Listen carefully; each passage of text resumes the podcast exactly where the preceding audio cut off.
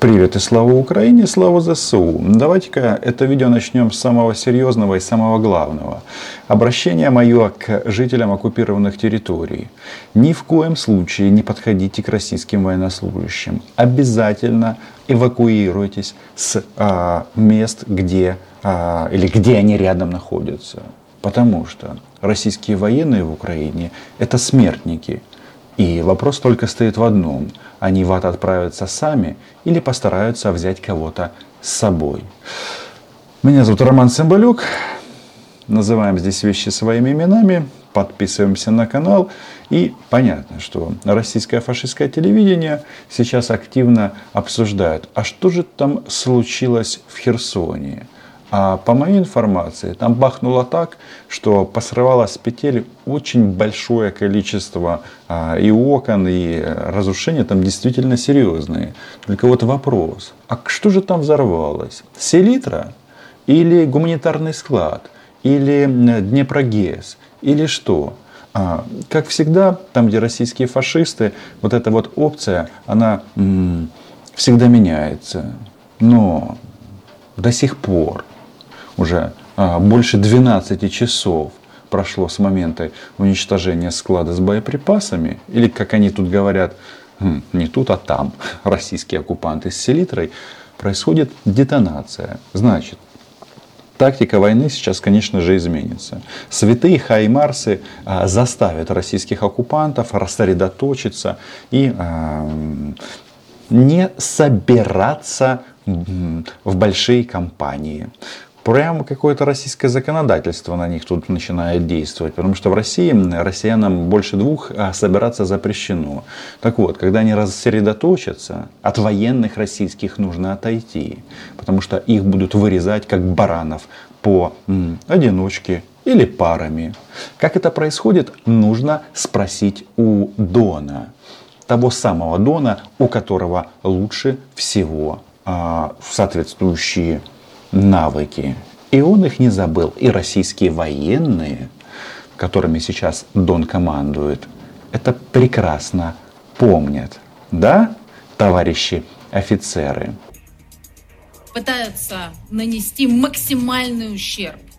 А после Зеленский еще раз вам напомню, это удивительное, конечно, лицемерие, которое в голове не укладывается, рассказывает э, высоким гостям из капиталистических стран о том, как ему тяжело, как нужны деньги, надо же все восстанавливать. Вот видите, одной рукой разрушаю, другой рукой беру деньги. Чтобы это восстановить, нет. Восстанавливать это Зеленский не будет, это будем восстанавливать мы. За эту войну заплатит каждый российский гражданин. Только вопрос в чем? Он отделается или деньгами, или своей жизнью. Поэтому российским гражданам, а, которым сейчас вот такие, как а, нацистка Олька, а, ездят по ушам, нужно сделать правильный вывод из этого, потому что это спасет вам жизнь. И Украины все эти земли не будут, а люди на них и так уже давным-давно русские. Вот здесь было действительно обидно. Это действительно оскорбление. Потому что когда тебя сравнивают или называют с русским, это, ну да, никто не хочет быть причастным к российскому нацизму. Но вот Оля говорит, что земли русские. Интересно, как это она так запела про земли русские после м- того, как Украина объявила, что будет проведена контрнаступательная операция, в результате которой такие э, товарищи, а, которые попали э, под влияние Оли, ну и ее друзей, а, будут отправлены в ад. Мы об этом говорим, и о справедливом возмездии сегодня идет речь. Обстреляли не Украинскую область, обстреляли Россию – Потому что Херсонская область – это Россия, Запорожская область – это Россия, Харьковская область – это Россия, Одесса, Николаев – это Россия. Как говорится, губа не дура. Это Игорь Короченко. Такой э, редкостный российский нацист, я бы же сказал, ушлепок, который вроде бы так складненько говорит, но на самом деле есть такой, знаете, ну, Э, второстепенной гнидой. У него просто сейчас карьера пошла в рост, э, ну, потому что круг российских нацистов, которые вещают в телевизоре, он же небольшой, там 20-25 человек. И вот он думает, он поймал Бога за, а, за что там? У них там не Бог, у них там царь, и надо жопу его целовать. Ну, ладно, не суть. Просто я говорю о том, что я же этих людей знаю. Я помню, как они когда там приднестровцев разводили на деньги. Ну, вот, вот э, суть этого, этого товарища. И вот он говорит, что это Россия, нужно возмездие, потому что был нанесен удар по российской территории, которую вот этот вот мудила только что а, назвал, да?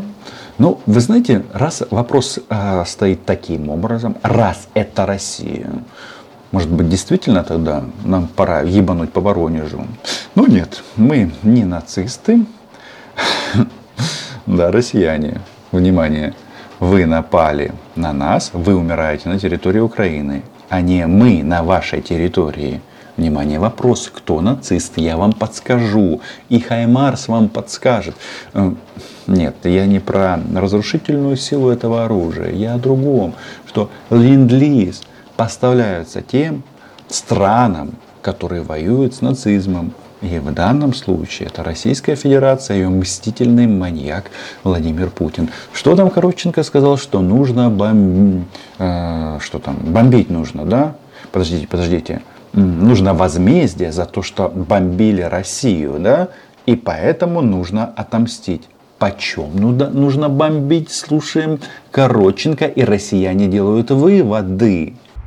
Поэтому топливно-энергетический комплекс Украины – легитимная военная цель.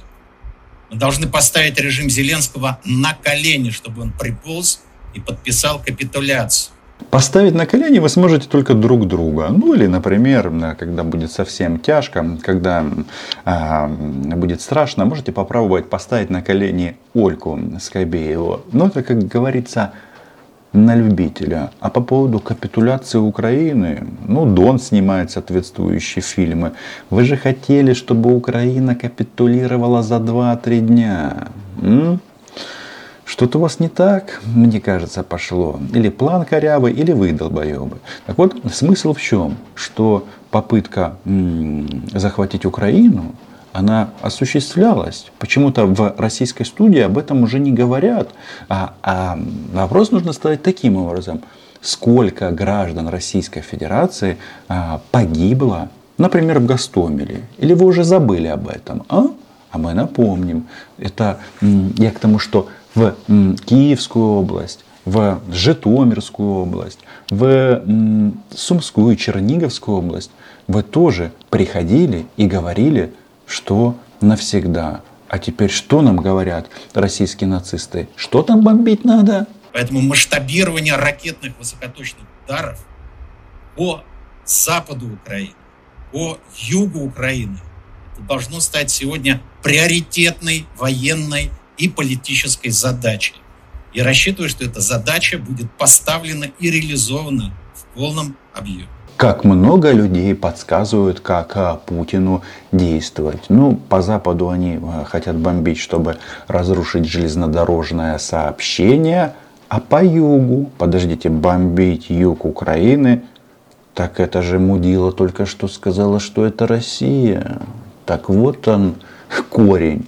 То есть получается, что мстительные российские маньяки, Олька, э, вот этот вот товарищ, призывают бомбить русскоговорящие регионы во многом. Да, может быть, действительно зря мы Путина сравниваем с Гитлером. Гитлер немецкоговорящих все-таки не уничтожал.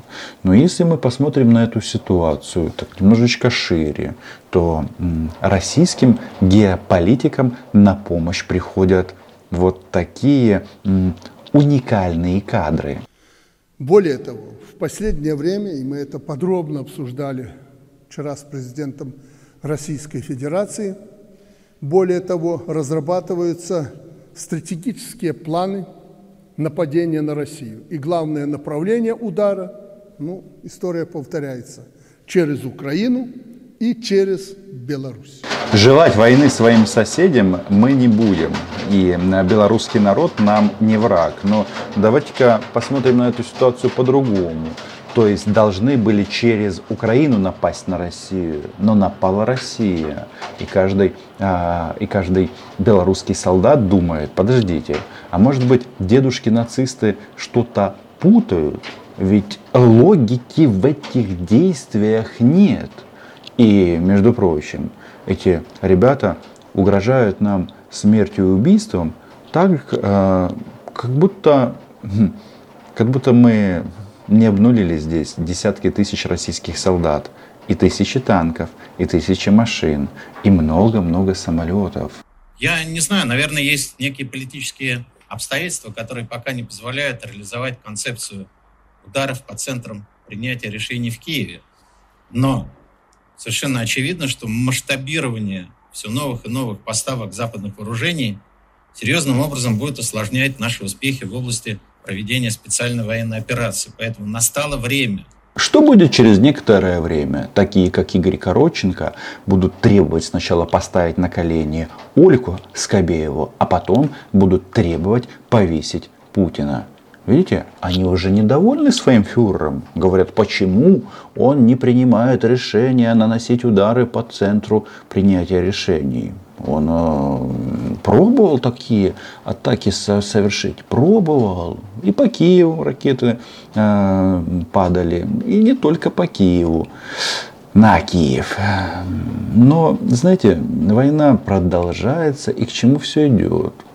Оружие у нас больше, оно современней. Э, Хаймарсы э, приветствуют российских оккупантов, идущих на смерть. Нет, на гладиаторов они не похожи. Просто, э, просто, да, украинский Хаймарс, он не судья.